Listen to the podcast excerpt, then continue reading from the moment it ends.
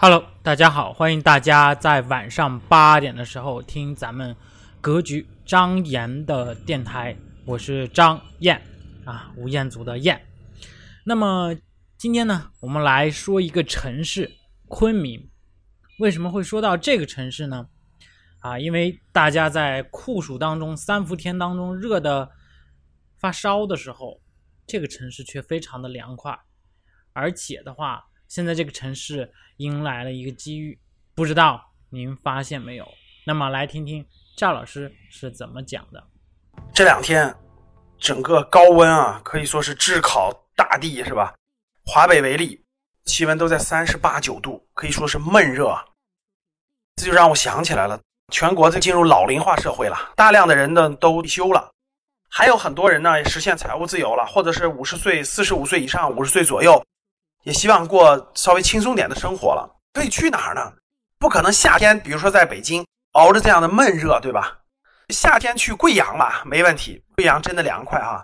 前一阵儿我去了趟贵州，做了新念之旅的游学，贵阳是挺凉快，但是也有问题。北方冬天的时候挺冷，对吧？那去哪儿呢？海南，这海南冬天挺好的，但是海南的夏天太热，而且还有台风，这就让我想起来了哈。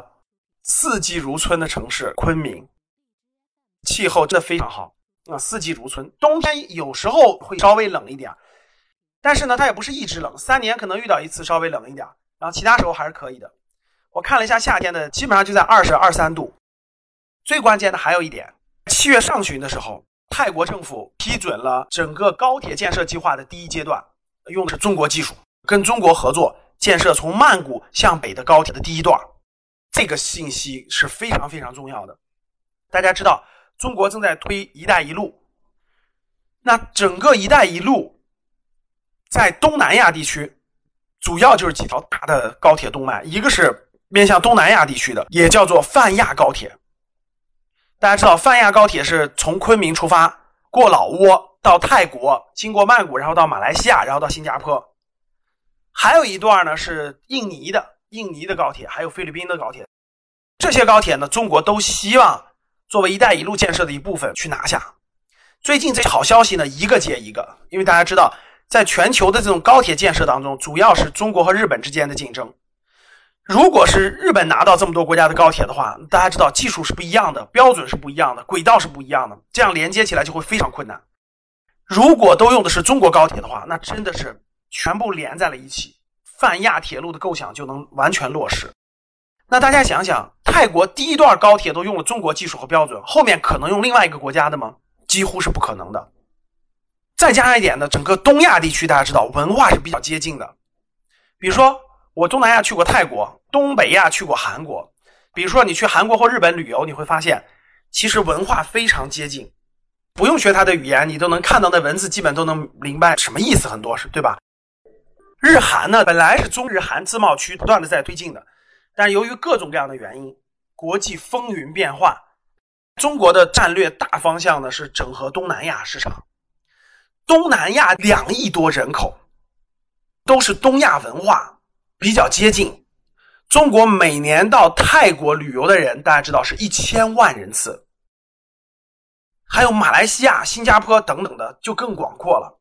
如果泛亚铁路开通，从昆明出发，经过老挝，直接到达泰，然后从泰国又到马来西亚，又到新加坡。大家想想，整个东南亚地区的这些人口就全部囊括到了，可以说是整个经济圈当中。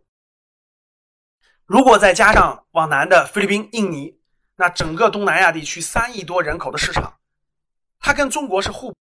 东南亚地区的粮食、水果，还有一些低端制造业，而国内的现在的这些高端制造业、高科技产品等等，游客都会与它交融互通。那整个面向东南亚市场，整个面向东南亚高铁的起点和最核心的站点是哪儿呢？就是昆明。所以大家想想，昆明面向整个东南亚市场的辐射，泛亚铁路今年泰国第一段就会开工，相信未来。用不了两三年，陆陆续续很多就会建成。那站在未来十年考虑，昆明的经济潜力，我觉得真的是无限的。无论是我们去创业的机会，无论是西南地区的咱们粉丝们去工作的机会，还是投资的机会，我相信都非常多。